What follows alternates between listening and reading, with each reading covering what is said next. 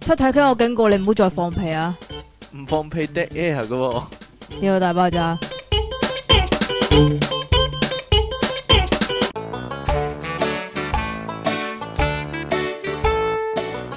如果有個節目係不停咁放屁咧，會點啊啦？即係喺講嘢與講嘢之間就會有一個屁，係咪咁啊？ 你咯嗰個做到呢個特別效果嗰個你咯，嗰個係你等我啫，揾個咁嘅生意 fact 先真係。一中意就撳佢撥咁樣， 都幾好喎咁樣。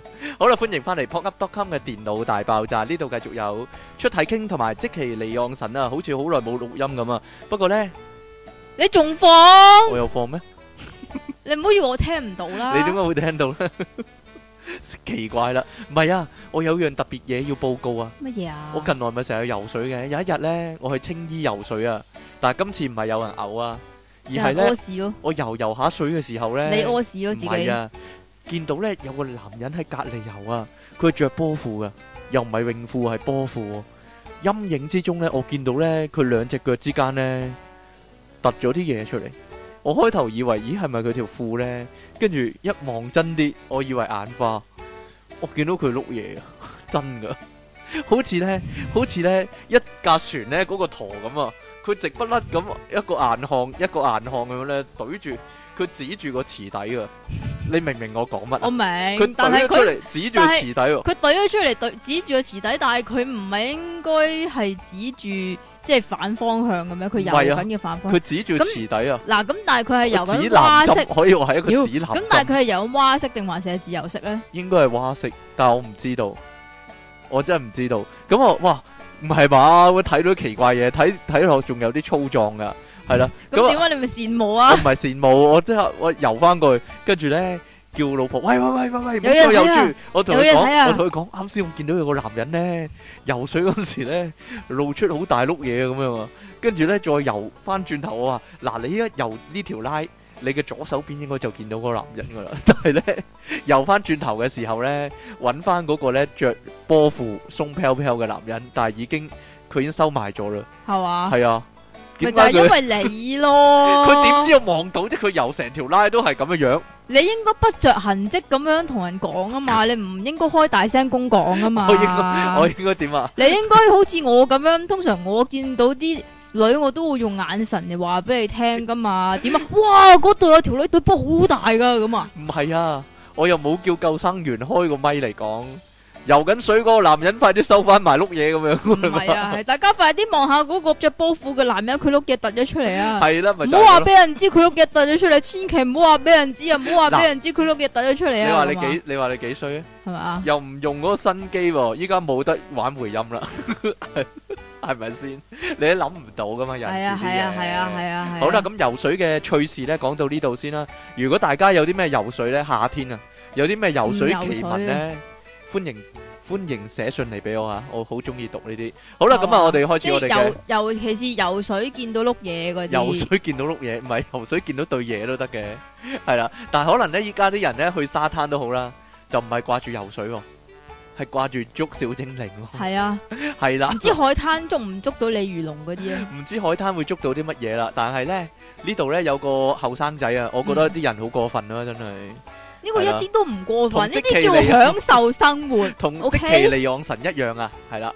不過咧，同即其利昂神唔同嘅咧，就係咧呢個男人咧，本來咧係正常人嚟啊噶，咩係叫啦本來係正常 人啊？但即其利昂神你本咁來樣講人哋， 本你來呢真係好衰咯，已經唔係正常人我嚟噶覺得。啦。 係啊係啊係嗱啊！，好啦，呢個呢個咧，澳洲定係邊度啊？紐西蘭，西蘭，紐西蘭啊，唔知有冇扭親啦？係啦，繼續啊！有個奇奇怪男子，一啲都唔奇怪係，你知唔知今日係十一點幾、係十點幾、十一點幾啦會唔會命運嘅安排咧？你俾人叫醒咗？吓？可能係都未定。咁你有冇感謝嗰個人咧？叫醒你，點啊整醒你嗰個人有冇感謝佢咧？ 佢令你冇錯失呢個玩機嘅機會喎，第一時間玩到嘅機會喎。係嘛？我覺得你翻去同佢講聲，嗯，多謝媽媽咁樣， 係啦啊媽媽 I love you 咁樣，學學欣兒唱翻首歌俾佢聽，係啦。好啦，今朝咧香港咧終於有呢個 Pokemon Go 玩啦係啦，Pokemon Go，Pokemon 你你講一次。 Go，哦，好啦。冇錯噶，係啊。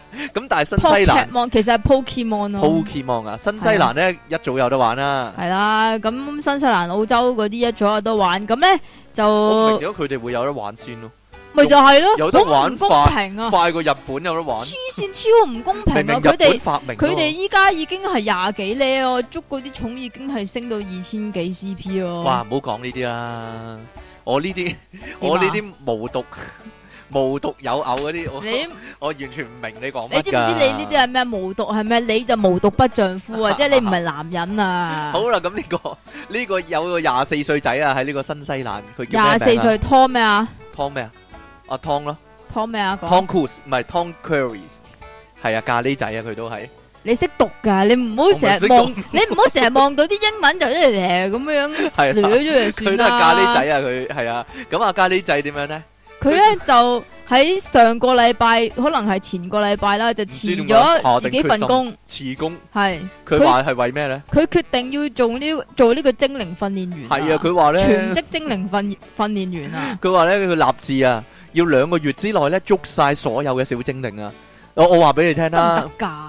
我話俾你聽，冇得捉晒噶。任天堂好快會 update 噶啦，好快會變咗三百八十幾隻噶啦，然之後係咧會變咗七百幾隻噶啦。黐係線啊，噶，肯老定。細， 唉，呢個一百五十一隻咧係初代嗰陣時啫，咁佢會不斷其實 update 噶嘛。其實佢咧蠢咗啊！我覺得點樣佢其實依家咧有好多飛行員啦，飛行員係知唔知咩係飛行員啊？係？咩咧？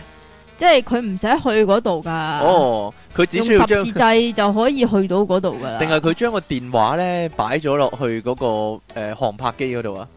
我呢個都呢個係係另一個另一另一種嘢啦，但係你擺落航拍機嗰度都算叫都可以話係正常地玩啦，啊但係有啲係用 fake GPS 去玩噶嘛。哦，但係呢個就失去個原意啦。嗯係啊咁其實咧，呢個居呢個咖喱仔咧，佢咧話咧兩個月咧要走勻成個新西蘭啊，因為係咧啊新西蘭係咁噶，佢將啲寵物小精靈咧分佈喺各個唔同嘅地區。你知新西蘭有幾大啊？係 啦，好有香港幾十好 Q 倍咁大大， 咯，香港幾百倍咁大咧。哇！咁啊，所以咧，咖喱仔咧就已經咧諗住咧要行運成個新西蘭，佢點係行啊？，咧佢仲要即刻 book 咗廿次嗰啲 bus trip 喎，係啊，巴士旅程啊，原來新西蘭興咁樣噶。係啊，係啦，咁啊，佢話咧唔夠一個禮拜咧，已經行勻咧南島嘅六個城鎮喎。仲每一個站都有收穫添喎，已經捉咗九啊幾隻咯。咁九啊幾隻，一個禮拜九啊幾隻，咁佢兩個禮拜捉晒啦，係係嘛㗎，但係有啲係真係好難捉噶嘛。要去南極，啊，可能係都未定。 要落南極你有先捉冇到你有冇聽過話火葱鴨就喺日本先捉到啊？喂，知咩？仲話有冇聽過？你真係我正常人嚟噶嘛？哎呀， 聽過。你都唔係男人嚟，我條仔都玩啊！你唔玩，你哋真係我條仔冇睇過《寵物小精靈》，你佢夾都玩啊。埋一個小圈子啦。我覺得你哋班友咧，動漫展就會相應噶啦。哇！呢個唔使動漫展呢個都個樣落街已經係一扎啦，唔呢使個個樣唔毒使型啲，啊！定係呢個個樣毒啲咧？佢 哋你再講啊你，我繼續講有冇驚？有冇好全全驚啊？世界追擊你嘅話你係聽啊係啊，好啦，咁啊點樣咧？得啦 嘛？你知得唔啦知點啊？佢話最刺激嗰次喺基督城喎，喺基嗰督度城點啊有成有成百個人一齊捉喎。係啊，咁啊，佢話咧仲會互相照應啊！啲精靈訓練員，如果咧佢哋其中一個見到一個咧罕有嘅小精靈嘅話咧，就會大嗌：喂，一齊嚟追捕佢咁樣噶啦，但係咧，你互知相幫助你。知美國咧好衰啊？點樣？啊？即自係己捉咗唔即俾係人如唔捉，係啊？如果即係譬如見到車厘龜咁樣，就會大叫 squirrel 咁樣噶嘛。嚇咁但係咧，有人大叫 penis 咁 樣，但 嚇係但係又有人即刻衝過去喎。係啦，都一樣啫，即係龜頭啊嘛。係啊，penis 係啦係啦， 冇錯啦。好啦，不過咧，居里仔話咧，阿咖喱仔話咧，佢誒雖然咧去咗即係二十次嘅巴士之旅啦，同埋諗住行運新西蘭啦，但係其實咧佢誒嘅旅費唔係好貴嘅啫噃。點解咧？因為佢因話為有咧人贊助佢啊。唔係贊助，因為佢話咧佢會住喺朋友屋企啦，多數啊又或者咧。，一咁呢啲叫做旅客嘅即係背包客啊嘅聚居地啦，即係嗰啲聚居嘅旅館啊、cheap 旅館啊。咁於是乎呢，佢就唔係好需要錢嘅啫，而且呢，佢仲話呢，發掘咗另一種商機喎。個係嘛？係啊，就係呢，佢話呢，誒、有人知道佢佢打算兩個月行運紐西蘭之後呢，竟然呢贊助佢呢，誒、叫佢嚟坐佢哋公司嘅巴士、喎，係免費俾佢坐。 係咯，咪贊助佢咯，所以係啦，咁啊最幸運係乜嘢呢？就係、咖喱。 幸係運就係咖喱仔呢，竟然咁樣做，竟然做埋啲咁嘅嘢，係得到佢媽媽嘅支持噶，係啊，離奇 人地哋幾好啊， 係啦真係佢阿媽竟然冇鬧佢廢青， 死廢柴咁樣啦，係啦，咁誒、呃竟然呢係話呢，誒佢中意嘅話呢就好啦，我好高興佢能夠呢出去外面享受生命啊，同埋深度欣賞新西蘭、喎。佢話百分百支持佢、喎，真係系。啊，世界上真係一樣米養百樣人，亦都可以想像呢，佢應該家境係比較富裕一啲噶，係啦，有錢仔呢啲叫做就唔似呢，係啦， 好啦，就係咁讲樣啦， 啊，咩啊？就唔似呢，即其利養神咧呢啲窮風流，餓快活係啦，继续啊，冇錢咩冇所謂啊，窮困呢，繼續玩係啦， 繼續享受生命，窮有窮享受，富有富開心可以係話嘛係啦，冇錯啦。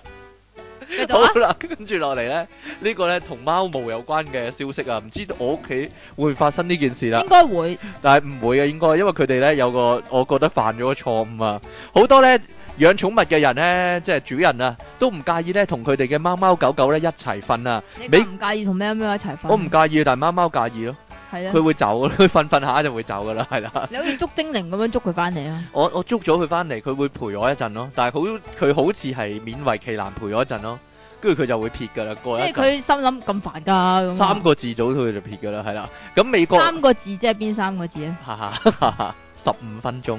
好啦，美國馬里蘭州呢，一個網誌作家冇錢噶啦嘛， 即係網誌作冇家。啦，係嘛可能有錢都唔定啦。咁佢話呢，因為佢誒俾個貓啊，隨便走上床嗰度呢，無意間呢，積聚咗呢大量嘅貓毛球啊，喺某個部位边个啊？边部位啊？嗰度。快啲講啊！ 哎呀！喺个呢個窿度啊？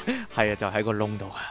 巴羅咧養咗兩隻喵喵啊，一隻咧叫做板球，另一隻叫冬甩喎。啊，幾識改名喎。佢早前咧呢、呢個巴羅咧 Barrow 係啦咪㗎，Michelle Michelle Barrow，你自己讀啦，唔係 Barrow 係 Barrow。哇！识拼音喎。冇錯啦，佢咧早前咧因為肚痛啊，所以咧去婦科嗰度求醫啦，唔知係咪即係女人病嗰啲、女人嘢嗰啲啦。嚇。咁誒係啦，咁佢個肚生得咁落。但係，咧醫生咧發現咧喺佢嘅陰道之內。 係官方學名係陰道裏面，係喺佢夾裏面，佢以生話指住點啊？喺度夾裏面咁樣啦。你 嘅 gap 發啊現你一個咧直徑兩寸嘅貓毛球啊，直肩啊？直徑直直直肩。徑咁啊兩寸嘅你個嘴貓做咩啊？ 你貓毛球，直肩。醫生咧嘗試咧將個貓毛球咧掹翻出嚟咧，但係唔得啊，最後嗯咧個要貓唔毛球係咪佢個貓嘔落去㗎？係啊，係切切出嚟喎，將個貓毛唔球。係啊，個貓毛球係點樣可以入到去裏邊哦，嘅咧？點解咧？因為咧，巴羅咧呢個女仔咧，佢冇禁止佢啲喵咧去上佢張床度玩啦。啲貓咧換毛嘅時候咧，令到張床咧布滿無數嘅貓毛啊！佢又唔使床單喎，但係最弊就係咧，佢中意掠睡，佢同佢嘅伴侶咧係習慣不穿內褲瞓覺嘅，淨係唔着內褲嘅係唔啫。着內褲係啦。上身衫着好多衫嘅。掠露佢嘅下體㗎，咁佢搞嘢嘅時候咧，佢嘅伴哦，侶咧咁㗎原來。係啦嘅下體咧哦。黐滿喵毛，咁順勢將啲毛呢就帶埋入去個女人嘅體內啦。而且呢，因為佢嗰個女仔呢係用子宮環嚟到避孕噶，咁子宮環嗰條繩呢就黐咗啲貓毛呢，逐漸呢叫做聚沙成塔呢，就形成一係個嘛毛球啦，係啦。呢個人到無求品自高呢就係咁樣啦。好啦，咁點算呢？咁醫生呢就話呢，因為佢黐住條繩攆住咗呢，掹唔到出嚟啊，就要切佢出嚟啦，就係咁啦。哎呀！哇！冇嘢嘅，我諗微創手術佢佢伸條嘢入去咧，可以夾夾咁樣 cut 咗出嚟，係啦。好啦，所以奉勸各位咧一句咧，如果你養貓嘅話咧，就唔好俾就唔貓上床啦。如果你俾貓上床嘅話咧，就記住着底褲瞓覺啦。係啦，咁有啲人真係同埋檢檢查查檢查你老公咧 或者你嘅伴侶咧嘅下體啊，有冇黐滿貓毛啊？ 黐滿貓毛咁插入嚟，真係撞佢個鬼，真係係啊嘛〜咁樣唔會痛嘅咩？鬼知咩？ 你真係真係唔知道啦呢啲唉 feel 唔到嘅咩？ feel 唔到係咯。如嗱，例如啲毛入咗隻眼嗰度啊，都會好敏感啦，係咪先？係咧，啲毛入咗啲敏感地帶，應該更加敏感即咯。係如果個啲毛入咗個口嗰度，你都會知啊，係係咪先？係咧，唔知咧上口同下口係咧，講啊，唔知啊。爭條脷啫，好啦，咁啊跟住呢個咧都同嗰度有關嘅，係都啦，同陰有關嘅，唔係陰道，不過係係係陰陽，係陰陽係啦，唔係陰陽眼。係陰陽嗰個中文字啊圖案，圖案，我太極啊！好啦，咁啊，喺奧地利有啲外個國人咧，硬係女人中意咁咧，係咯離離奇奇咁樣。即係好中意紋身噶嘛，係啊，好中意，亦都好中意中國文化啦。係啦，唔知咁點所以解啦嗰度有個廿一歲嘅女人咧，就想紋一個陰陽太極圖喺個，應該係頸嗰喺度個啊係啦，喺條頸度啊，咁應該係睇到噶。係嘛後面後哦頸係啦，後好有型咁，好似啊 MC 尖咁樣， MC 氈喺頸前面噶，頸前面立青啊嘛，唔該晒，整個靜字喺嗰度係啊啊係係啦。啦，咁佢就整個陰陽圖案喺個頸後面嗰度啦。咁咧個紋身師咧，紋身師，你講一次，紋身師嗯好鬼馬噶。佢咧首先咧，起佢草就個草圖咧係一個好正常嘅陰陽太極圖啦，咁啊滿滿意啊，哦靚喎呢個，咁啊就一於紋呢個係啦。啊啦。咁但係唔知點解佢紋紋下陰陽咧，就特登改咗做文陰勁喎。係啦， 咁佢溝個女仔咧趴喺度紋身嗰時咧， 佢就唔跟住草圖嚟紋啊，就畫咗條陰莖喺上面啊。喂，但係你個女人你紋紋下你知，咦？點解唔夠圓嘅？唔夠完啊，長咗嘅，係咯 長咗落去點解啊啊，咁樣吉下吉下好痛噶，你鬼知咩真係？你又知我唔啦，知道啊，永遠我都唔會紋身啦。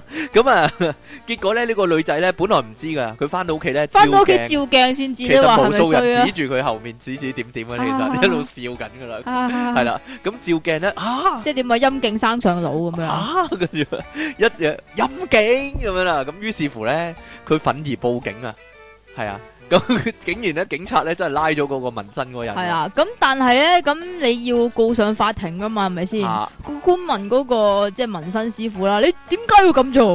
紋身師傅竟然咁講喎，鬼知咩？佢話冇乜特別原因喎。啊， 係咯，即只係我中意啊咁樣，即係等於咁樣吹係啦，咩係啊啦，你咯，奇奇怪怪咁啊！咁結果咧，呢個紋身師傅咧要被判咧坐三年半監啊！其實咧，呢個紋身師傅咧係有呢個案底嘛？噶，有案底嘅，因為佢之前咧五月咧先至咧刑滿獲釋噶。咁啊，因為佢傷害他人身體啦，亦都涉嫌咧入屋爆竊同埋咧打交啊。咁啊，結果咧呢個人咧依家要判三年半監咧，並且咧要去精神病治療中心接受治療啊。 因為佢法官懷疑佢係黐線嘅，黐啊黐線人嚟咁樣。佢唔係黐線嘅黐孖筋啫， 佢玩嘢啫，係啦，係啊中意玩嘢，好似即其利昂神咁咁樣，點啊？係愛好玩嘢嘅。係啊係啊係啊，好啦，咁如果好啦，各位聽緊呢個節目嘅朋友，尤其是係男仔咧，如果你溝唔到女，你會點做咧？想問下一個問題，係自啦，暴自自棄。暴自棄，唔知道係啦，好多人咧 咁如果你溝唔到你，你會點做啊？溝翻件，係咪好正面咧？我呢個係啦，我你要我溝直唔到啊！呢家就係我哋要拍個廣告啊！點啊？我得你都一定得嗰啲啊， 係啦，係啦，好啦，咁但係呢個男仔咧就慘啦，呢個係一個非洲黑人嚟噶。係係啊，咁應該有翻咁上下噶，係啦，係啦。咁因為十八歲一個黑人青少年呢，因為溝唔到女，性格非常剛烈啊，係係啦，佢溝唔到女。佢咁佢講下佢住邊先啦，佢但係呢 個呢個 Ovraya Ovraya Ofraya Ofraya 應該叫做係啦，奇奇怪怪個名，點解你唔讀前面嗰個字咧？我唔識讀啊直頭。搞 Team 錯 Movie 啊！ Team Movie Ofraya 咪就係咯，哦 f r e e 啊，係啦，咁啊，佢係住喺咧肯雅嘅卡卡梅加郡噶，嗰啲嗰啲咕嚕咕嚕咕叽哩咕嚕咁樣噶。咁啊啊佢咧十八歲嘅時候咧，梗係啦，情竇初開啦，希望咧即刻溝條女咧，跟住哇可以搞啊，搞翻餐啦，係啦，搞翻鑊勁噶啦，點解溝到女就可以搞翻鑊勁嘅？十八歲喎，黑柴喎，咁啊點啊？溝到女仲唔搞翻鑊勁啊，真係。咁啊點啊好啦，，但係事與願違，唔係話你想溝就溝到嘅呢、個世界上。咁佢咧當時咧即。係都係要睇下樣有冇問題先啦。但係佢咁諗啊，啊唉，我咁靚仔又咁風流倜傥，啲女點會唔中意我呢？一定係佢哋其實唔係唔中意我，係唔中意我條賓州，係唔中意我碌嘢，係啦， 冇錯啦。咁啊，佢咁諗啊，佢一有咁嘅諗法呢，可以話係入咗魔道啊。於是乎佢就諗啦， 既然碌嘢令到啲女唔中意我，咁要嚟仲有咩用啊？咁於是乎呢，佢就拎起個刀片，係刀片啫喎。刀片啊你要你要諗下， 即係一個非洲黑人，佢用刀片要戒幾耐呢？係啦，唔知道。 高刀仔鋸大樹咁嘅喎。哦 反而用個刀片咧一嘢戒咗碌嘢落嚟，係啦，揮刀自宮，揮刀自宮，佢切完之後呢，就即時暈低咗啦。咁啊，但係佢醒翻唔之後，係係點啊啊，佢未暈低唔係佢㗎佢話佢即時暈低㗎。嗯未㗎，佢切佢切切咗出嚟，佢一陣先暈佢㗎。佢切完佢就暈低啊！ 但係佢醒翻之後咧，就發現哎呀大鑊，下低冇咗啲嘢嘅，點解？咁就即刻去睇醫生噶。咁啊，醫生咁佢應該流咗好多血㗎。應該係啦，冇錯啦。醫生咧發現咧佢嘅下低咧，佢嘅周周咧已經唔完整 啦。係知唔知點解咧？就係、答案就係因為佢暈之前已經切咗落嚟，而且仲將佢切咗落嚟嘅雞雞攞咗去餵雞雞。冇錯啦，攞咗去餵雞啊， 雞雞餵雞雞，係啊，真係唔知啲雞雞會唔會好食啲啦，唔知雞雞會唔會大隻啲啦，真係奇怪啦。點解啲雞雞又會肯食佢嘅雞雞咧？因為都係雞雞，我覺得唔應該同類相殘，係嘛係啦，咁啊，所以咧，各位男仔咧，就算你溝唔到女啊，都唔 好揾自己個雞雞嚟到去餵係啦，雞雞。都唔好都唔好睇唔開啊，知唔知啊？係啦，冇錯啦。 好啦，呢度咧都同咧周係有關噶。咦？點解會唔見咗啲嘢嘅？誒唔係唔係唔見咗，而係咧。而係咩？啊撈亂咗啲次序咧，係 點樣啫？好似仲有個嘅噃。冇啦，冇咩冇冇冇，完全冇刪剪啊，冇咩？冇啊！好啦，咁誒、呃究竟一個男人啊，點樣先為之勁抽咧？使唔使一定要剝褲睇咧？原來係唔使㗎，唔使剝褲都知道。咁各位女仔一定要識得，即係識得睇男人啊！真係。係啦。識得減辣，揀個揀手靚嘢，係啦，點樣啊？點樣？你個博嘴做咩啊？你個博士博士博士，點樣佢分辨一個男人勁唔勁抽咧？就唔使一定要攞佢碌嘢出嚟睇嘅。冇，錯，唔使原裝來佢呢嘅。攞手指嚟睇咧都 OK 嘅喎。手指？係啊，邊啲手指啊？ 中指喺你啊？手上面嘅手指，中指主啊？加藤英啊要點啊？即係睇下佢有冇剪指甲佢㗎同埋有嘛冇起。枕啊？個啊第一指節嗰度啊啊 係點樣咧？睇手指同埋無名指啊，食指同無名指啊？係食指同無名指啊，係啦，原來咧根據呢個科學嘅研究咧，係真係真係科學研究嚟嘅喎。係啦，食指同無名指嘅比例咧，係會顯示咧一個男人啊 man 唔 man 噶？ man 唔 man，係。嗰度勁唔勁？嗱就咁樣嘅，佢就話當我哋咧仲係 B B 喺媽媽個肚裏邊嗰陣時咧，嗰啲激素就已經影響我哋成長噶啦。係啦咁，而雄性嘅睾丸酮同埋雌激素嘅比例咧，係分別控制咗一個叫做 HOX HOX 嘅基因嘅開關喎。咁咁呢個基因咧有唔同嘅功能嘅，有第一兩大功能，就係影響呢個泌尿生殖系統嘅發展啦。咁就決定究竟個 B B 係有啫啫啊，定還是係有卵巢做咩啫？夾夾，你想咁講啊？我等緊你講啊嘛 À. 同埋，夾夾係啦。但係咧，即係話咧個比例越勁嘅話咧，即係佢嘅啫啫嘢都會越勁啊嘛，係咪先？聽埋我講先好唔好好啊？另一方面呢，佢就影響咗呢個手指骨嘅發育。咁佢呢就話：咁如果高個睾丸酮或者男性嘅激素相對較高嘅話呢，咁啊基因就會令食指比無名指短噶。係食指比無名指短，係大家攞隻手指嚟睇啦。呢、個全香港咧幾十萬人咧拎起隻手指嚟睇啦，比較一番係係啦，要，但係要收埋一中指，收埋中指，唔係啦使收埋中指都得嘅，拍拍埋咪得咯。是但啦係。係啦，咁咁即係總食指之短過無名指就 man 啲，咁總之係咁樣樣啦，要慢慢講噶呢個。好啊，食指同埋無名指嘅比例咧，喺佢哋個科學界嗰個叫法咧，叫做二 D 比四 D 喎。係，啊，點解咧？因因為為食指就即係第二隻手指啊所以就叫嘛二，D 啊啦，係啦，咁無名指係第四隻啦就叫四 D 吓，啊，係啦。係啦，咁原來咧喺我哋兩歲嘅時候咧，男女嘅二 D 同埋四 D 嘅數字咧已經唔同噶啦。二 D 比四 D 嘅數字越細咧，即係食指短過無名指好多，食指短過無名指好多。你隻手啊，係啊，睇緊啊，我真係短啲嘅喎，食指短過無名指喎。係嘛？係啊，證明咁我佢 man 嘅啲男性化特徵咧就越嚟越明顯噶。即係嗰度啊，男性化特徵係啦，咁樣可能都會有有咩你唔可以淨係用哦嗰度嚟咁啊到去係比較噶嘛？咁啊係喎係咪係啦先？點啊，咁搵到未啊？調翻轉咧，唔好嘈。二 D 比四 D 嘅數字越大，即係唔係唔係唔係啊係啱，即係唔好嘈。即係食指如果長過無名指好多嘅話咧，咁即係你就越乸啦。咁但係我哋有兩隻手嘅喎、咁如果你左手同埋右指嘅食指長度唔一樣，咁應該用邊隻嚟作準呢？以科學界喂。係，科學界嚟講呢，科學界嚟講咧，就係話係用右手作準嘅，冇錯啦。 咁啊，喂，唔係啊，我自己睇完呢單呢，都有留意啊。係嘛？我左手呢，食指同無名指都差唔多一樣㗎，但係右手呢，就好大分別喎。我食指短過無名指好多㗎喎。唔係我我我無名指長過食指喎，你唔係，你食指長過無名指。點樣啊？你食指長過無名指啊？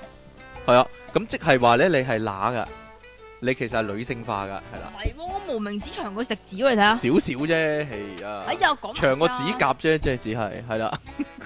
講埋先啊！哎呀好啦，咁有啲咩唔同咧？兩種人嚟講，咁唔好淨係講州啊，咁原來仲會影響性格啊、外觀啊、行為啊咁樣樣嘅。咁嗱、頭先就講啦，呢、個食指短過無名指嘅話咧，就會靚仔啲啊。哦，原來我咁靚仔係咁嘅原因，我終於解開呢個謎啦。嗯，我唔覺得係咯，但係我覺得呢個就係啦，就係佢話性慾比較強咯，性慾比較強，你又哦係知啊， 你又知我，因為你鹹濕啊係嘛。啊係啊係啊。係啊咁仲有咧就係扯旗之後咧，咁條 J 咧亦都會長啲嘅喎。嗯，冇錯，嗯，呢個科學嘅真係偉大啊！呢個科學嘅力量真係偉大，咁都俾佢估到，俾咁佢俾佢睇中晒，真係，唉繼續啊。係啦，繼續啦，咁同埋仲有一樣嘢咧，就係中意買灰色衫喎。吓灰色底褲我中意着，啊哈哈哈哈哈哈哈，真係奇怪啦，咁近年咧，仲有研究發現咧，單身嘅男人嘅食指比無名指越短嘅話咧，就越願意花錢去裝飾自己喎。係啦，因為咗溝女啊，因為系啦，咁佢哋咧就會中意去做尖嘅，然之后咧就買啲即係靚啲嘅衫啦，咁然之后咧就去主動去啲派對嗰度去咧， party 去溝女啦，即係去夜店啦去夜店吓，仲會帶女仔派去對唔係夜店嘅，日頭都可以開派對嘅，都得嘅，係睇啦下你咩派對啦，冇仲錯會啦，帶女仔去食好西添噶喎，係哇幾好喎，咁即係溝仔就最好溝呢種喎，係啦或者等呢種仔嚟溝。係啦，系啦，咁如果呢種仔咧已經有另一半嘅話咧，佢送禮物方面咧都會送俾老婆啊豪爽啲噶。送俾老婆定係啦系送俾二奶啊？嗯，知道啦。即系以佢咁鹹濕嚟講，就真係唔知 啦。好啦，不過呢，如果你嘅食指係長過無名指呢，你係男人啊嘅話呢，都唔使灰心噶，因為呢有個好消息啊，就係科學界指出呢，如果呢係咁嘅話係呢，乸型咯，你哋患前列腺癌嘅機會呢係啊相對比較低即係㗎，乸型嘅話就唔會有前列腺 癌啊。即係嗰度係啦，即係嗰度細嘅話唔係嗰度細，而係咪啊？係啲激素嘅問題啦，都係即係乸啲啊嘛雌激素多啲啲啊嘅問題啦。咁如果咧女人咧一樣一樣會受呢個定律所影響噶，就係咧咪住先，咪住先。佢話係食指長過無名係指啦啊，，如果食指長過無名指就嘅係話 man 啊咧。嘛。佢 B B 時期啊，接觸雌激素嘅機會咧嘅比例就會比較高啊。大個咗之後咧，繁殖繁殖啊，繁殖繁殖嘅繁殖衝動咧，亦都會比較大嘅。願意咧買花多啲錢咧買衫俾自己着啦，而咧容易溝到仔咁樣喎，即係哇幾好喎呢啲都。 哦好啦，，咁啊呢個咧終於有一個咁嘅新聞啦，就係投子猴子偷桃啊，唔係偷唔啊，係偷即係搶呢啲係明啊搶， 明做你嘅呢啲係 呢個猴子偷桃，嗱大家唔好睇少呢招，係可以偷死人噶，係可以偷唔死得一個人。唔係啊？要講咗呢個先，唔你一定要講咗呢個係先一啊。定要係呢個先呢個噶嘛？好啦，咁啊你講先啦。呢個你講㗎，呢個要我講啊！好啦，咁誒，呃唔知各位聽呢個節目嘅聽眾有冇已經成家立室、成家立室，而且咧你就成家垃圾。有埋 有埋生埋仔女嗰啲啦。係好啦，咁誒，又或者呢個係啱，即係就嚟要做爸爸係啦，嘅人聽聽聽係啦，係啦，咁大家咧可能咧都好心痛啊！如果個老婆咧生仔嘅時候好痛嘅話咧，都哎呀，喺隔離又唔知點個口算好，把口就咁講啊，我真係寧願自己痛啦咁樣啦，即刻但係其實係自己暗爽 㗎。自己係啦，唔使我痛咁樣啦。好啦，咁依家咧終於有個機會啊，俾你咧去兌現自己嘅承諾啦。係啦，你點各位各位就嚟生嘅老婆聽住係啦。啦，點樣令你嘅老公分擔你嘅痛楚咧？嗯，原來係有方法㗎。係啦咦呢個咧係一個古老嘅習俗呢個啊。係喺墨西哥啊嘛，係啊，墨墨西西哥啊，哥嘅傳統嚟嘅呢個係呢個叫虛曹啊，虛曹族係啦，虛曹族，虛曹，虛曹族嘅。？即係啊嘈唔嘈噶 墨西哥印第安嘅虛曹族人啊，咁呢，佢有超過一百年嘅習俗啊。呢、個根據書上嘅記載呢，如果墨西哥印第安人呢，誒、個老婆要生仔嘅時候呢，個老公呢就要坐喺二樓嘅一張草席上面，而嗰張且呢，草席咧有個窿，個下低有個窿，係啦，咁佢嘅蛋蛋呢就一定要綁住呢兩條長長嘅繩。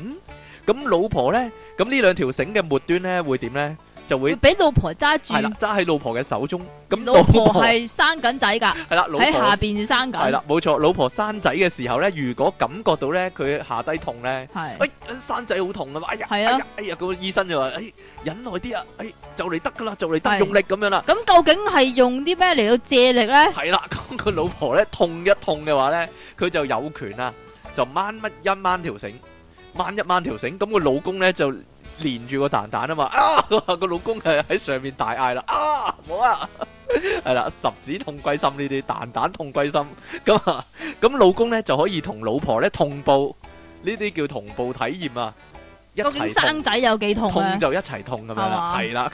咁咧原來呢個習俗呢，大家睇 Facebook 睇到呢，都覺得係咪玩㗎？原來唔係喎，係真嘅喎，有古書記載 嘅喎，亦都有壁畫記載嘅喎， 係啦，係堅㗎。所以呢，各位。呢個習俗其實好偉大㗎，就係等呢個老公呢，知道老婆呢生仔咁痛呢，嗯以後呢，多啲愛錫自己嘅老婆同埋家庭啊。咁啊，當然啦，依家呢個習俗呢傳咗出嚟呢，各位亦都可以仿效一番㗎，係啦。但係首先要有個二樓有個窿 咯，唔使條繩可以駁出去手術室外面咯，係嘛？ 係咯，掹啦咁會樣唔咯。會長個頭？ 哦，但係我覺得唔係綁蛋蛋都得噶，咁放邊度綁住啊？頭都得㗎。會鬆出嚟㗎知嘛啊？，佢佢有棘噶嘛個頭嗰度，冇嘢啦，算啦。係咁明咩？㗎啦有勾㗎？你唔明㗎啦， 有接咁啦。啊，冇嘢，好，點 啊？好啦，咁但係咧，即係啲女人喺扯嗰陣時咧，就唔好扯得咁開心、喎，因為咧你老公咧係有機會會死噶，會死啊！但係呢個咧就唔係為咗扯條繩啊，係而係呢個咧係猴子偷桃啊，真係係。直頭用手揸噶呢個 冇錯啦。點樣反家暴啊？呢、個係可以話俾大家聽。誒、反家暴都唔係嘅，其實呢，因為咧呢、呢個老公呢唔係咁好啊。呢個越南籍嘅老公係啦，因為呢，佢呢係有家暴嘅記錄㗎，佢成日呢打老婆啊。係咁有一日呢，佢老婆咧就嗰啲叫咩谷底反彈係啊嘛？咩帝國反擊戰啊，係啊，唔係有一日呢，呢、個老公呢叫做咩呢？譯名你嗰講得啊 Lee Kim K。Lee Kim K 係啦，咁誒佢翻到屋企嘅時候呢，發現自己呢被鎖於門外啊，屋企呢鎖晒門啦，咁就佢。唔俾佢入係門啦，佢老口，婆同埋兩個女咧聯合陣線咧，就唔俾個老公咧，唔俾老豆咧翻屋企啊，咁於是呢個脾氣暴躁嘅男人咧就直接用鋸咧。鋸爛個就鎖，係啦，鋸爛個鎖，咁啊入破到門去入屋，係啦，入到去就梗係鬧個老婆啦，係咪先？鬧鬧下就丙起上嚟啦，係啦，打老婆，咁哇！而呢個個真係唔要得啦，呢個個老婆咧喺絕望之際咧，使出佢嘅廬山之爪， 使出使出出體傾真傳，猴子偷桃。唔係偷桃係直頭揸係桃，搶， 直頭係搶，一嘢揸實咗，咁佢老公咧慘叫啊！啊！俾個回音嚟啊，得唔得啊？啊！即時就冧低咗啦，係啦，係啦。咁而老婆咧喺老公冧低咗又發出慘叫嘅時候咧，係不加理會噶，係啦不加索嘅，亦都係啦，咁係而係坐喺佢老公身上面咧，繼續用力揸啦。繼續用力去 揸，呀！加多幾錢肉緊啊！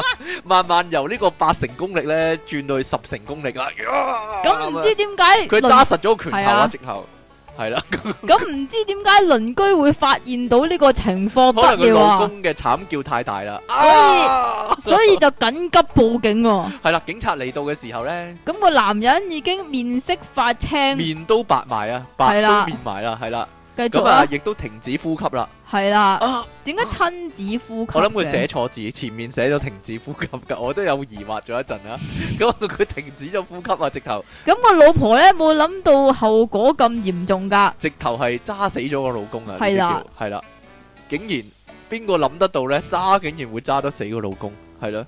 咁啊， 所以咧，各位各位喺揸波子嘅時候各咧，位使出要投子偷桃嘅時候要呢小心力度啊！都要係啦，係啦控制個力度啦。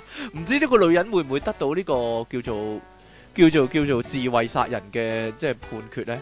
因為佢老公係不停打佢啊嘛，係啦，係咧而。佢係冇心殺佢，佢有心揸佢啫佢嘛。冇心殺佢，唔知道喎，諗住教訓下佢老公噶。係啊，點知原來呢嗰個位呢係人生一大死穴啊，係命門嗰啲嚟㗎，係會揸死佢，啊門嗰啲嚟㗎揸死咗佢啊，係係啊。啊，所以各位聽眾呢要小心啲啦。好啦，咁啊，如果呢一早呢呢個老公一早知道呢會發生咁嘅事呢，我諗佢都需要啊寫遺囑啊，就係我哋今日嘅題目啦。點我係啊？咪我係咪聽得好唔好啊？我哦係咪要我係咪要陰勁陰勁嚟讚啊？嘆一番。啊好啦，咁我哋一陣見啦。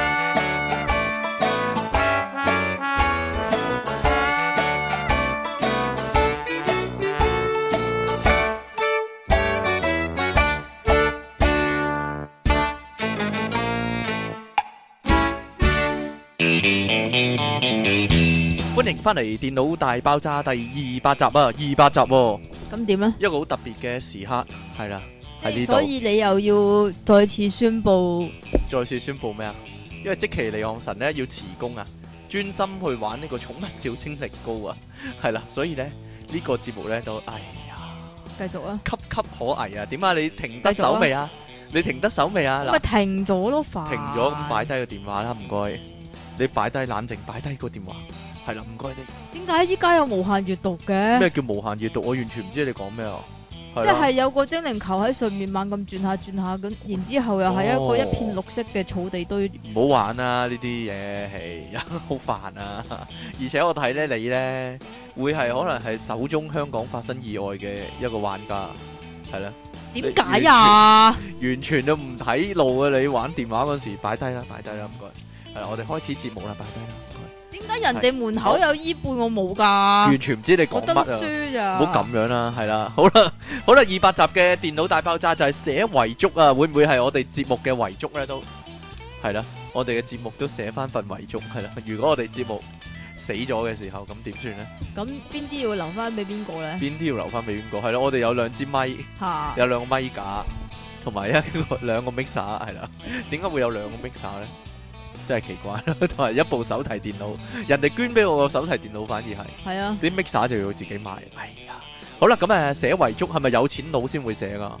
梗講真，唔係啦。冇乜錢嗰啲人會唔會寫遺囑？你會唔會寫遺囑呢？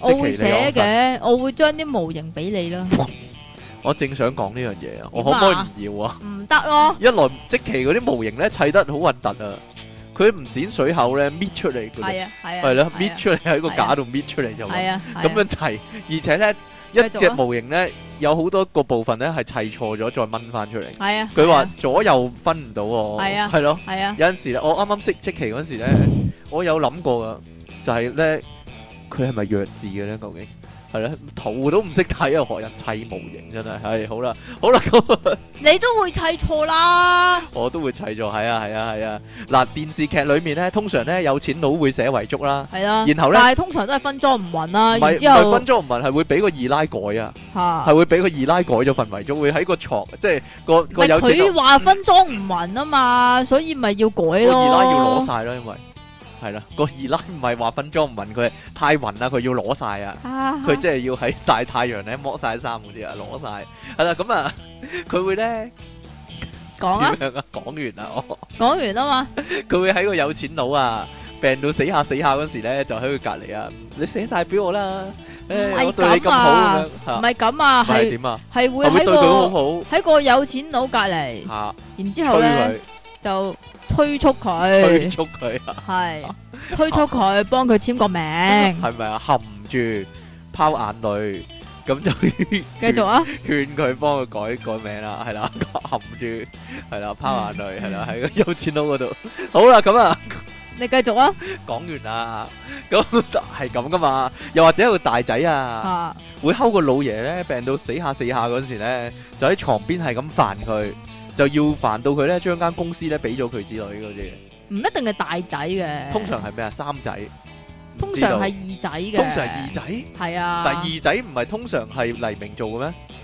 點解啊？大仔係衰噶嘛，個老豆想將間公司俾咗二仔啊嘛，但係個大仔其實係扮好人扮乖，其實係想謀咗間公司吓，唔係咩？係 咦？大又講呢啲， 大仔就係即係幫老豆，係仲有個哦即係係樣子咧，就係陳唔好豪，嘈，好唔好嘈，唔係呢 個，係大仔咧就幫老豆，係啦咁但係個大仔有陰謀嘅，係就啦係嗰個想食咗老豆間公司。通常麥長青啦呢個，唔係鄭子石，鄭子咁個二鄭仔子成係老咧豆啊，但係我唔覺好得嘈，咁個二仔咧就係個老豆最中意個仔嚟嘅係，啦但係個二仔咧就通常都浪子嚟嘅，係啦浪子就就想佢捉魚，就係啦，就淨唔想佢同係去捉魚啦，埋玩比卡超，就唔係啦啊想繼承父業，係啦，係啦，個老豆成日話，唉，生性啦。係啊你你個翻嚟幫我手你個阿啦，哥啊，想食咗我間公係司啊，你阿啊哥又唔係咁掂咁樣啊，咁啊係啦，就係類似係咁樣啦，好係啦老土咁。然之後個三仔通常低能個嘅，三仔啦，就即其你講神點啊個三仔坐喺地下度， 坐喺地下度玩玩具啊，三十歲人嗰啲係啦，就係即其嗰個就係即其你講神啦，嗰個冇好明顯係咁啦。好啦，成個古仔咧又齊晒啦。繼續啊，我覺得其實咧，好多唔係太有錢嗰啲人咧，佢冇寫遺囑死咗嘅話咧，佢啲屋企人都會爭遺產噶。就算幾係十、喎幾十萬或者幾萬之類咧，都爭得一餐噶。我屋企就係發生過呢啲咁啊幾嘅多事情錢咧？結喎，果嗰個遺產係其實幾萬係數十萬嘅，數十，萬，即係其實請完律師搞完之後咧冇晒噶啦，已經 都俾咗律師費，係啦，都可能冇晒，蝕咗添嘛，蝕突咗添嘛，分分鐘即係咁。嚇！即係有人咧就覺得就喺你晒喺度講冇事噶嘛，冇事，係啦有咩事啫？但係嗰個老爺係另一個人嚟嘅，咩個老爺係即另即一留個低人啊遺產嗰個係另一個人嚟即嘅，係唔係你咩阿啊爸， 唔係你阿爸哎呀有遺產要分，未死點解要分啊？咁啊係喎，不過阿唔係唔係爺唔係，我咩聽咩過咩我咩聽過有個好搞笑嘅係我朋友嚟噶，咁我朋友等陣等陣，點啊？係咪搞笑先？你講啦，唔該。咁我朋友個阿爺過身，咁然之後咧，唔知點解咧，吓？你點啊做？咩個樣咁樣點嘅？啫？你我講我又啦。我又講錯嘢咩？冇啊，冇講錯啊，我等緊個搞笑個位喺邊度嚟啊嘛。咁然之後咧，唔知點解咧，個阿嫲咧就啊話要分家啦，吓，但係唔知點解咧，係分我個朋友個老豆個家喎，就唔係分阿爺個家，係啦，點解咧？係咪搞笑啊？好離奇咧，點解咧？因為我朋友個老豆咧 又未就做死生意㗎，但係佢又未死，分咩係咧？啦，係未未未過身㗎，嗰陣時仲健在㗎，雖然而家都唔喺度啦，吓，哦，咁但係唔知點解咧就要分佢個家喎，哦個阿媽想攞翻啲錢，攞唔係攞咩翻，即係唔係攞翻啊，基本上係淨係一個貪字。個阿媽養到個仔咁大，都攞翻啲錢咯。啊，佢老公死咗，冇冇實冇人冇物，咁就嚟死啦。係咯咁你唔係應該分佢個家嘛？係鬼咪啊知咩？？係一家唔知一家事，係咪先？咁然之後冇嘢啦就真係分咗。梗冇啦，黐即線係冇啊，分咩啊？等我死咗先分啊，咁樣啊，你佢黐咪咁線講啦。跟住咧，唔嚇知點解咧，我屋企咧啊又要分家啦，係啊，又要分家啦。係啦。我我諗咧，佢哋藉口嚟嘅啫。你屋企如果分家，佢想踢你走啫，係咯，又冇貢 獻係啊，嘅，係啊又乜都唔做，係啊攤咗喺度，乜都唔做。唔關我事 踢你走啊！嗱，呢間屋咧，總共咧得幾萬人嘅啫。嗱，俾晒你啦，即期撇啦你，咁樣踢你走啫， 係咯。係啊，係啊，係 啊，係啊，十五萬五萬人踢到你走，係啊係啊 我呢吉第啊真係。係啊，係啊， 好嘢，咁樣成跟住成家人咧一喺翻埋一齊咧，著跟住好嘢開 party 啊咁樣，即期走咗啦，走啦，不如好嘢咁樣咯，慶祝一個盛況空前可以話係。佢有請我去啊，參加嗰個派對，得你冇啊，覺得你唔喺度啫嘛。好啦，咁所以係咪普通人都應該寫下遺囑咧？覺得真係。你唔好吐口水啦防止。我啲口水分俾你啊， 不如就防止啊啲屋企人會爭吵一番啊嘛。係系系有冇寫都會爭吵嘅，算啦。係啊，哦，咪有律師話事啊嘛。嗱，會唔會律有個師咁咪啊點啫？律師大晒咯？佢黐線嘅。係啊， 打埋個律師係嘛， 打你係啊咯，黐線嘅。會唔會有個人咧，本來咧得幾千蚊儲蓄咧，但係佢想寫遺囑啊，就去揾個律師，揾完律師之後就冇晒嗰幾千蚊咧，俾俾咗律師費就唔使煩啦，咁都幾好啊，咁樣唔。係但係呢啲係係咪一定要？屎忽痕啦，好明顯係咯，唔係啊！我想問呢啲係咪一定要有律師做㗎？唔係喎，聽講話唔使嘅喎。如果中文遺書嘅話，中文嘅遺囑係唔需要律師嘅喎，咁咩個遺囑先要律師啊？英文嘅遺囑咯。點解啊？我唔因為屋企知點人解唔識睇英我文。唔知點解以前聽過一啲即係都市閒情嘅法律小常識嗰啲啊， 係啊，只要寫自己寫就得㗎咯喎，嚇係啊，自己寫就得㗎啦。係 咯，但係啲人會改遺囑噶，會會偷偷地自己改咗噶，跟住咧就話，咦個筆跡唔同啊嗰啲啊，我係咪睇得太多電視劇啦？係啊 睇得太多，睇得太多嘅話咧有啲問題。嗱，如果冇寫遺囑嘅話咧，咁啲遺產咧個老婆咧起碼會分一半噶。唔怪得咧，起碼分一半啦，即係要睇個老公本身有冇其他屋企人啦啊，係啦，即係唔怪得知一定要結婚嗰啲係唔係嘛唔？怪得知一定要結婚，唔怪得知咁多靚女又後生嗰啲咧，嫁個好鬼死老你講㗎咋？講真噶嘛，嫁個好鬼死老嘅有錢佬啊，係咯，即係特朗普嗰啲啊嘛？個心就諗哇，快死快死快死快死快死，唔係唔唔係，其實唔使個心諗啦，晚晚嚟啊，老公嚟啊，搞 啦，搞搞搞搞搞，兩三年咁啊，扯盡佢係啦，冇晒冇晒蛋白質啊，死咗咁樣啦，就係即係死咁啦嗰陣時變人乾係咪死咁咗啊？嗰啲係啦，冇晒。你係咪諗得太多啊？成身蛋白質嘅含量係好少嘅，係啦，轉化晒做蝌蚪啊！好啦，係咪個個都有幻想過咧？會突然間有個人揾你咧，跟住話咧，咦，即其有筆遺產係指定你繼承嘅喎，咁係樣啊？啊，你有冇諗筆過？遺你產有冇幻咧想過呢樣嘢係啊講真，係以前指講定過，雖然係指定你個名咧，係啦，我哋係即圍其住你嚟鏟㗎。 哈哈哈！哈你 講真，我代各位聽眾講，即其你你點 啊？你啲 get 咧真係唔得啦，講真噶， 你退步咗好多。啱啱識你嗰時都幾好噶，依家真係唔得啦，講真。 搞錯啊，完全完全唔掂啊！講真，呢、個咁唔你唔好笑唔啊！入流噶呢、個。你唔好笑啦，系啊，好啦，咁除咗咧係分遺產寫遺囑之外咧，自殺嗰啲人咧，其實寫嗰啲咧就叫遺書啦，吓。係啦，但係遺書唔同遺囑㗎係嘛？唔同遺囑，但係呢個叫寫遺書啦，À. 係，啦，咁誒，你有冇諗過寫遺書咧？冇喎。其實冇啊，我冇死就死噶啦我嘛冇，planning 去死㗎嘛。 死就死，所以唔使寫遺書啊。係啊咁遺書通常寫啲乜咧？例如功課壓力太大啦。你唔好咁樣講嘢啦，你真噶嘛？咪嗱，其實近年咧，咪好多人自殺咧，跟住咧啊話咧，啲警察因為揾到遺書咧，所以啊死因冇可疑嗰啲咧，嚇咁啊啲理由通常係嗱功課壓力太大爸啦爸。成日鬧我嗰啲爸啊，爸係啊俾屋企人鬧啦，好奇怪啦。總之呢啲我覺得，但係但係佢哋有自己原因啦，有啊當咩然咁奇怪啫？佢哋有自己其實原因啦。其係實啊依家我覺得佢哋嗰個叫做點講？咧？佢哋嗰個壓力係會大咗好多嘅。係咪？真咧？即係係咪比我真呢更比我嗰代更你加冇壓大力，好明顯你黐線冇經歷過任何壓力啦，你好明嘛顯係啦，因病厭世啦。其實呢個我覺得係最 make sense 嘅， 因病厭世，即睇係你病咩到病啊啦，嗱，即係因為有啲病咧係佢，我聽講過有啲病係食止痛藥都會繼續痛嘅，嚇係痛到死嘅，而且咧佢係瞓醒就痛噶啦，而且瞓着咧亦都瞓唔着嘅。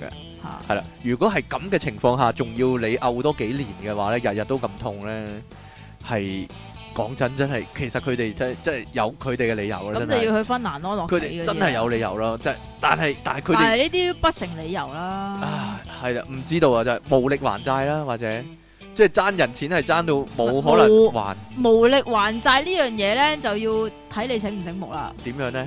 醒目仔點樣做呢？因揾為 UA 乜都得嗰啲啊，點啊？唔知啊，因就係因為為以聽我咗嗰所啲知睇咗啲咧，廣告以我所知咧啊，，有申啲請人破咧產，唔係避債咧，係會被踏青山嘅。避到入青山，嗯係啦，唔知啊，避情債嗰啲，或者失戀啊，失戀要跳樓嗰啲，失戀要自殺嗰啲，嗱呢啲啊真係咩啦？點樣啊？即係女死女還在啊嘛，係咪先？女或者死女仔還死仔在還在啊唔嘛。係喎。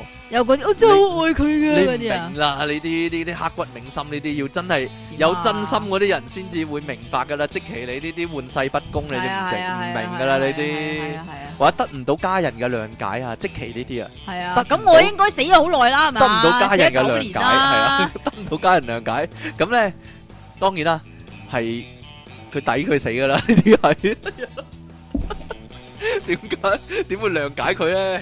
係啊，咁樣啦。好啦，咁啊，呢啲叫做寫遺書啦。咁啊，會唔會咧？如果即其即其咁嘅人咧，佢寫點遺嘅人咧書會唔會寫得搞笑一啲咧？ 嚇係咧，會唔會唔知啊？因為依家咧，可能嗰啲誒比較後生嗰啲咧係 MK 仔嚟噶嘛，佢會唔會寫啲潮文落去呢？啲遺書嗰度， 或者寫啲火星文落去咧？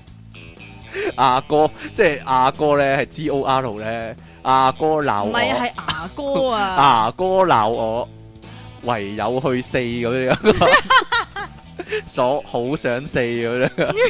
冇你明唔明我講乜啊？但係寫咗 Facebook，Facebook 寫法啊，寫太呢啲叫潮做啦，唔 明啊太潮啊！啲警察睇唔明啊，可能唔好意思笑噶，講呢啲 你真係寫咗 Facebook 寫法咧，咁樣咧，跟住有個表情符號咁樣咧，眼淚跟住笑咁樣咧，拜拜，好啦。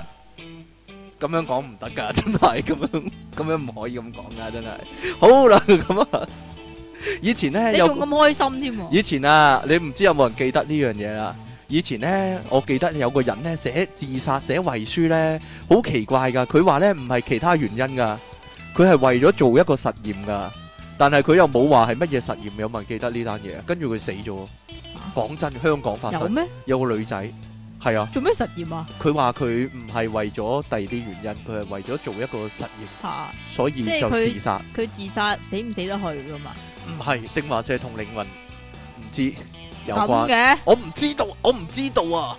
我唔知道，我印象中係十幾年前嘅事，好奇怪嘅。有個有個香港嘅女仔，有咩？後生嘅，我淨係記得如果你話遺書裏我唔面知係咪寫咗鬼故奇嚟個。唔係啊，我淨係記得如果你話係真係鬼鬼怪怪嗰啲奇怪嘅咧係啦，就係、诶有個女仔話愛上咗個鬼啊嘛，哎，係啊，係啊，係啊，所以要落去揾佢啊。啊，係啊，哎呀，係呢個近期啲啦，呢個就。算近呢個就近期啲啦，啦，哎呀，好奇怪啦！呢啲就話奇怪嘢啫，但係我覺得呢，有陣時啊，我我以前咧咁諗啦，其實自殺自殺寫遺書係咪幾奇怪嘅一件事呢？點解咧？誒、你冇自殺過，你點知呢？我覺得你傷心絕望都死啦，死就死噶啦。咁都係。嘅，咁點解仲要寫遺書話俾人知我點解要死呢？其實好似係咪好似要激嗰啲人咁樣呢？即係但係係咪裝模作樣嗰啲呢？即係你哋鬧少少我，你啦哋鬧我，我所以我死啦！你哋依家係咪好後悔呢？嗱，我我唔係話個個人都有咁嘅諗法啦，嚇但但係有啲人係咪真係咁諗呢？咁有我我唔啲知道啊，真係我我我覺得咁樣講係咪唔有係幾好呢？啲尤其其實又是為情自殺嗰啲，我咁樣講係咪唔係幾好？係，咧，我好擔心，唔知踩唔踩到地雷啊！ 我唔知會唔會踩到地雷啊！即真係係又係嗰啲為咗為即係為仔死為仔亡嗰啲啊嗯嘛，其實係想嗰個男仔理佢咁啫嘛，即即或者控訴一啲嘢啦，即係啊嗱，你炒我魷魚，所以我死啦。跟住係咪即唔係會有啊啲咁嘅人噶。我係嘛諗有啲咁嘅人噶都，即係有啲比較脆弱一啲，即係會唔會會唔會真係嗰都啲啊唔係叫脆弱咯，我覺得都係話俾個老細知嗱，你而家係咪好後悔咧？個老細唔會後悔我都咯，為係咁諗，你我都係咁諗噶，我都係咁諗噶，即係有陣時你即係可能啲學生啦，即係嗱，你係唔好話胡思亂想你你唔好話老細啊，你啊講翻即係情侶關係，即係老啊老細同埋同埋職員職員嘅關係實太疏離啦，係咪啊？真係唔可以作作，嗱嗱，你如果老師同學生咧？唔係唔係都唔得，你你講翻情情侶侶關係啲啦失戀嗰啲啊係啊，失戀嗰啲啦，啊吓、即係個男朋友可能真係會好唔安樂嘅喎，即係即係雖然係嗱，雖然假設係個男仔飛咗條女啦，嚇你咁樣講先啦，即係呢個例子先啦。嚇咁個女仔我依家要死啦，就係因為咧俾阿 David 撇咗咁樣啦，類似係咁啦。咁其實 David 會唔會好好哎呀好驚啊，好唔安樂啊咁樣咧？ David 一早已經同嗰三四五六七個一齊你都傻啦，嘅，警察會揾佢噶嘛，跟住咧落口供咯，吓，係咯，即咁係但係但係其實都唔係唔佢關。殺噶嘛，咁啊係，如果係金田一入面啲橋咧， 其實係個男仔殺嘅，應係啊，該係啊係係啦，啊冇係錯啊。嗰個或者柯係南偽造或者柯偽南造係文啦，書嚟嘅啫。偽造令佢即係自殺係假嘅，其實係啊，係啦。你冇嗱錯你攞攞樽水你又唔扭埋個蓋啊， 係啦，所以我但係我唔需要自殺啦，唔需要因為咁而。好我啦會咁殺咗你啊嘛。仲有一種寫遺囑嘅情況啦，就係架飛機咧失控啊，啊就嚟跌落去但嘅係時候我啊，嗱呢個我有問題啊。我都有問題，我好多問題呢方面。嗱第一個就係張紙唔會濕嘅咩？張紙會唔會濕？點解會會濕化咧？㗎喊啊，嘛。因為誒我就死啦，喊 啦。咁你一定係墮墮海噶嘛？海，唔知道防第水不二第二就係、咁，如果唔對海啦，你撞機啦，咁會會爆炸噶喎、啲紙就冇晒。係咯，其實係俾你寫啫，做個儀式啫，佢唔係真係要俾人睇嘅，講真。唔咁唔係俾人睇咁你寫係做嗱，咩有個傳聞話咧，寫晒之後個空姐會收翻，跟住擺落一個鐵箱度嘅。有冇咁嘅時間啊？你都要死啦！我諗緊，我諗緊啊，就係咧，其實呢樣嘢係咪都市傳說定係真實嘅咧？定係小說同埋電影先會有嘅咧？嗱，講真，一架飛機如果墜機嘅話咧啊，佢咪好高速咪嘅。就係咯，嗱，大家不妨做一個實驗。如果如果大家我哋去海喺洋公園係啦玩跳樓機一路嘅時候，可唔可以寫到字咧？又或者你一路玩跳，即係嗰啲叫咩海啊盜船啦唔係海盜船，嗰啲叫咩啊？free ，free fall 係啊，free fall 係啦，咪即係跳樓機咯，得人仔。唔係啊，要喺飛機上面跳落嚟嗰啲啊。哦，飛機上面跳來跳江山，係啊係啦，可唔可以寫到遺書，sky 咧？ diving 啊，是街 diving 係啦，可 唔可以寫到遺書咧？奇怪啦，真係。係咯。同埋啲空姐又唔驚嘅喎，佢好理好好理性咁樣去派好有紙筆咁樣但係樣，佢好有離心力噶嘛，跌落去。係咯，啲人全部啦咁樣啦，啲汽水啊，去嗰啲嘢食又跌晒，飛晒上天花板啦。但係個空姐仲可以行咧，哇派遺書啊，嗱派支筆啊咁樣啦。哇真係奇怪，係咪真㗎呢件事？我真係好想知，講真，有冇人做空姐可以話俾我知咧？聽講我哋有啲空姐聽眾咧，可以係嘛？係啦，話俾我知，係啦，咁啊即係咪係如果一係咪真個係死之前要派啊遺即係如書咧？果一個空姐佢係遇到呢啲事，咁佢都要死噶嘛？係啊，佢自己都寫㗎，聽講係啊，咁佢仲鬼得閒派俾你咩？鬼知咩？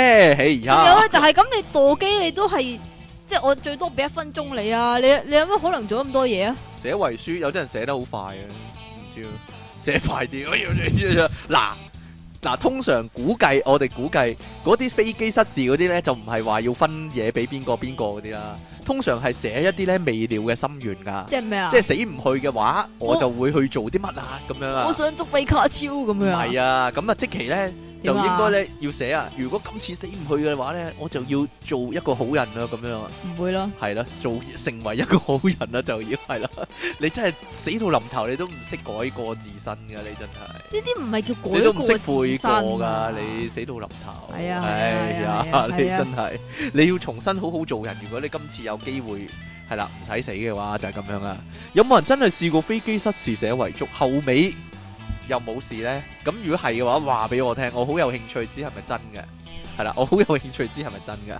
普通之普通人呢，通常呢，臨死之前有啲乜嘢一定要處理好嘅呢？嗱，講錢真啦，錢啊，錢唔唔係咧我講啲比較生活化一啲嘅例如咧嘢，例如好你隻多貓好多男人嚇。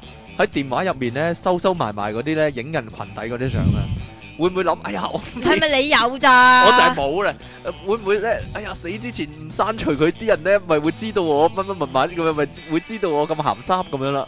我係咯，我我估估計啊，或者電腦入面咧幾 TB 鹹片咧，你咯，嗰我一排定要死之前一定要 delete 晒佢啊，嗰啲啊。你 delete 佢都一段時間唔啦。 知道啊，所以最好有個產品啊，就係咧死之前咧有個掣，啊一撳咧就可以處理好晒呢啲嘢嘅。不如咁啊，有點樣啊個掣死之前你一撳你就爆炸嘅爆炸咁啊唔使理咁多咯。唔係，其實死就唔使理咁多噶啦，係啊嘛？咁其實死咧都有分死得舒服同埋死得唔舒服㗎嘛，即係好似啲特務咁啊，可以銷毀晒嗰啲秘密文件啊嘛，係咯。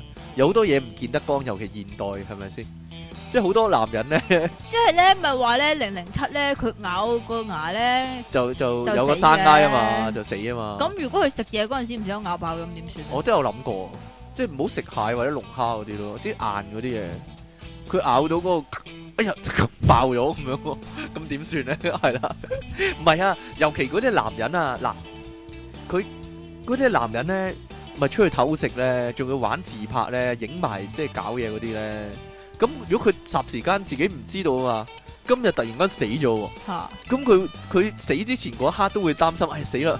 我老婆揾即係處唔會理再擔心㗎啦，處理我啲遺嗰物嗰時，咪知道我搞搞個提啲女咁樣，咁佢會唔會唔幫我搞葬禮啊？唔會幫唔幫我搞喪事搞得求其啲咁樣啊？係啊嘛，咁你都死咗都咯，死都得，好擔心呢件咁事。你仲擔心你個葬你嚟做乜鬼啊？知咩？會唔會變咗鬼都翻嚟？哎呀，唔好唔好睇啊，唔好睇我啲嘢啦， 呢啲咁樣啊，好擔心噶嘛。咁你都死啦，你仲理呢啲咁多嚟做咩啫？唔係，我睇嗱，因為我睇好多漫畫咧。啊，就係咧嗰啲，尤其係嗰啲中二病嗰啲咧，嗰啲僆仔僆妹咧，佢唔你講幽遊白書啊？係唔係唔係唔係，佢有啲咧喺臨死關頭嗰時咧就會咁諗啊，我仲未燒毀咧自己啲幻想日記嗰啲啊，呢個女仔嘢啦。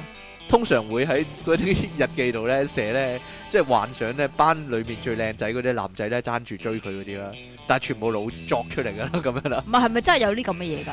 係真係有啲咁嘅嘢噶。據我所知係真係有啲咁嘅嘢㗎。你見過啊？誒，我真係有呢啲咁嘢啦，又或者你寫過？又或者我梗冇寫過，或者咧一啲用自己做主角嘅幻想小説啊，所以咧呢啲嘢咧，可能聽緊呢個節目嗰啲人都有做咁做埋咁嘅嘢啦，尤其會寫喺 blog 啊或者 Facebook 嗰度啦，咁誒、嗯所以呢啲嘢咧喺自己個腦入面幻想就好啦，唔好寫出嚟啊嘛， 咁樣麻煩啊嘛，係咪先？唔知點處理啊嘛，點樣咧？你即係我喺度諗緊啊咧，你要即係你咁重要嘅事情咧，嚇你死之前咧就唔會諗呢啲咁嘅嘢啦，係嘛？死之前有啲咩好重要嘅嘢咧？你覺得？係咯，其實死之前即係人都就嚟死嗱啦，嗱嗱嗱，即係有好多嘢可能咧，你開始咗嘅，但係未整晒、未做晒嘅，又或者咧有啲嘢你計劃咗去做嘅，者但係咧你又未開始做喎。有啲嘢你好想去試嘅，或者有個地方你好想去嘅，但係你又未去。咁但係霎時間今日啦，誒、好話唔好聽，即期你坐地鐵嘅時候咧，突然間有個恐怖分子嗰啲咧劫持咗架地鐵。咁冇啦，咁即死啦，我啊你攞寫住咩個遺斧囑頭，啫唔係啊，我攞住個斧頭，仲好啊傳奇噶嘛，同點啊外面啲警察對峙，係啦，快啲應承我啲乜乜乜乜條件，攞五千萬嚟，同埋咧放我監倉入面啲 friend，如果唔係咧，我一分鐘揀一個人嚟殺，一分鐘揀一個人嚟殺，係啦，咁啊即期望下周圍，咦架車廂都 OK 多人喎、都未必咁快會揾到我噶喎、咁樣啦，係啦，咁呢個時候。即期仲有幾，仲有有半個鐘時間啦，三十分鐘啦，三十個人，慢慢誒、如果我好彩係最尾嗰個嘅話，咁可能拖到警察入嚟救我呢，或者係啦，或者我又可能三十分鐘之內佢無啦啦第廿七個揀到我，咁我咪死咯。咁呢個時候有啲咩最重要嘅嘢呢？你想 你諗住，誒、哎如果我今次死唔去就即刻去做啦，係啦。阿即奇你講實，請問仲有合模型未砌咯？我知道你 係啦，你都係呢啲噶啦。繼續啊，點樣呢？個機未打完嗰啲啊啦，個機未爆，個機未爆啦，係係啦啊，嗰啲啦，全部未儲滿啊，係咧，係啦，嗰啲嘢 係啦，就係呢啲啦，你你就係咁啦，冇嘢， 冇錯啦，好啦，好啦，咁啊，即仲其有為。啲嘢未買嗰啲啊，就有啲嘢未買啊，唔係啊，其實會唔會最大嘅問題係咧死之前啊，啲錢未使晒啊，係咧，呢個好大咪鑊就啊係！我頭先咪就係講咯，錢嘅問題。錢嘅問題，錢未使晒，即期啊容易啦，係咯，簡單嚟講係啦， 出去出去食餐自助餐，買兩盒模型冇晒㗎啦，處理晒啦已經係啦。有咁少 啊？處理處理完畢啦，已經好簡單，真係兩個鐘之內，哎呀，搞掂呢啲嘢係啦。我從來冇見過一個人啊，好似即其利昂神咁瀟灑就係呢繼啲，續啊，繼真係續啊，輕輕的我走了，正如我輕輕的來嗰啲，係啦。 即其個遺囑又會寫啲乜呢？即其呢，想將佢啲扭蛋啊、模型啊嗰啲呢，一齊同佢陪葬啊，定還是呢係俾咗另一個人照顧佢啲寶貝呢？你話俾咗你咯。俾咗我，我就係、就係咁啦，我自己寫咗噶啦，我預計咗點啦。啊？嗱，如果我寫咗噶啦，如果佢想俾晒我呢，我可唔可以唔要噶？唔得，有冇人改遺囑呢？係想唔要嗰啲嘢噶？唔即係。得，有啲人改遺囑係想要嗰啲嘢嘛，有冇人係改咗佢遺囑係唔想唔要嗰啲嘢噶？冇我諗啊！即期嘅遺囑受益人咧，可能會係第一個啦，就係想唔要嗰啲嘢， 係啦，我唔要得唔得啊？ 覺得封晒塵啊、 垃圾嗰啲啊，哎呀個不過算啦，咩咧？我諗我死之前都淨係會諗住呢樣嘅啫。哈哈哈哈哈！即出體傾送出咩啊？破處服務一次喎。點解咧？因為本來我準備咗單新聞咧，係俾俾你俾咗你嘅，但係你冇寫落嚟啊。 係原來咧有個地方咧有個人咧係哦，係啦，有呢個服務啊，破係啊處服務係啦。咁啊我哋喺下非次洲啊噶嘛？下次講啦呢個係啦，即其利昂神 送出新聞啊喺邊度嘛，我噶？唔 知道。喺邊度嘅毛球一粒啊？無求一粒係啦， 無求人到無求品自高啊！即其利昂你神講嗰啲 get 又好好笑啊噶。好似鬼上身，爆炸私人相。完全都唔押韻嘅我記得啦，你講咩啊嘛？ 咩啊？啲人圍住你嚟產啊嘛，圍產啊嘛，係我俾份遺產你啊， 好圍住你嚟產啊？ 點啊？繼續啦，我講得啦嘛。你講得啦，我嗰日同我老公講，如果我死咗，麻煩將我啲骨灰整一粒鑽石，因為如果佢要再結婚的話，就可以唔使再買一粒鑽石求婚戒指，咁都得啊。嚇我真係幾精打細算㗎，哈哈！外星出體傾，日日有月經，不能疏得咪咪上。你唔使寫詩俾我噶，寫詩俾李昂臣得噶啦，係啊，唔係啊，我諗佢咧想咧化為呢個厲鬼咧，收匿埋喺嗰粒鑽石嗰度啊，啊係用佢嘅骨灰整啊 嘛，係咁啦，跟住呢，就夾住佢老公嘅一搞舉嘢啊一啦動。，夾住佢老公搞嘢啦，點解一定係搞嘢呢？佢做咗結婚戒指俾佢老婆，俾佢俾佢新老婆啊嘛。跟住呢，跟住就要搞嘢噶啦。冇嘢啦。呢阿 King and Jackie Leon 神啊！你哋啱啱叫人唔好死，而家又叫人寫遺囑，不過是但啦。反正呢個節目嘅質素都有啲矛盾㗎啦。一個沙田區周董啊，竟然要同陳錦雄做節目，但又要將周董做下巴，真係辛苦咗即期啦。即期離岸神瞓醒又怪人，荒 唐。佢識得你㗎。咩啊？佢識得你㗎。 啊！荒唐出體傾，叫醒人有保證，很黃很暴力的大黃風上。其實呢，即期呢係做上把啦，好明顯係咯。點會下下把呢？你知唔知咩叫上把同下把呢？其實好啦，唔該，你知唔知你係做咩靶啊？打靶。啊 你個打靶仔啊，點啊？ 打靶旗啊！呢、個哎呀，你啊打靶傾啊你？好啦，唔該，呢、個係咪要 cut 咗唔出得街㗎？點啊？字幕嗰度唔出得，字幕唔出得打㗎靶。機係啦。係啊，要變成衰仔㗎。咁點解你會聽到睇扒咧？呢兩個字唔呢係啊，我係睇到佢個口係睇爬啊。 睇扒，黎耀祥講噶，係啊黎耀祥講睇扒咁樣噶，竟然咁先進嘅十幾年前 吓、啊好啦，唔該，最後一封啦，阿朕啊噶，聽翻哇廿五集啊？佢呢排成日聽啲舊好舊嗰啲舊到不可思點議啊，解啊？鬼知咩？飛影招嘢叫邪王炎殺黑龍波，佢聲優就係勇者王嘅獅子王海啊，係咩？係咩？飛影把聲唔係子龍把聲咩？係咯，即係叮當當把聲聲咯， 啊係 嘛，咯，叮當把聲，林保全把聲咯，係啊係咯，係咯，係嘟嘟嘟嘟，唔知啊，邪王煙厭殺黑龍波， 係咯，哆啦 A 夢把聲嘛，係咯，另外。傾話廣東 à, Dạ. 話 rap 點都唔好聽，唔係啊！尹光小你阿爸幾好啊，完尹光係特別嘅，哎呀，點可以係咯點可以有人取代佢地位咧？真係軟爛 rap 都好聽嘅，係啦，好啦，我偏心係啊，係嘛？好啦，咁不如今夏金城啊，夏金城佢唔係 rap 喎，夏金城係真係唱嘅喎，點佢會唔唱跟到音好似 rap 佢唔咁啊？跟音咁唱啫， 佢唔跟音咁唱啫，係啦，好啦，好啦，咁今日咧我哋嘅時間咧短短地啊，因為咧出體傾啊，寶寶肚餓了啊，係但啦，寶寶不說但啊係寶寶嘛。雪啊，但係就係妖我 要食點。解要我要去食嘢啦，係啦，好啦，咁我哋下次節目時間再見咯喎，係啦，有冇下次節目時間呢？我哋二百集咯，你繼續啊，我覺得完成呢個歷史嘅任務咯。你繼續啊，講真，嗯係咯，又諗唔到題目喎，嗯即期又掛住打機喎，嗯，係咯，又遲出嚟喎，係咯，好啦，咁啊， 唉，繼續啊，好啦，係咁啦。繼續我啊都，唔知有冇機會， 都唔知有冇機會同大家再見啊！好啦，不過呢，我會珍惜每一刻嘅，係咯，係咪好感性呢？好啦，下你次算啦，你每逢呢個周期你都會係咁講噶啦，爭八集啊，我哋 爭八集啊！係你八集之後先再講過。正式拜拜，好啦，拜拜，係咁啦，拜拜。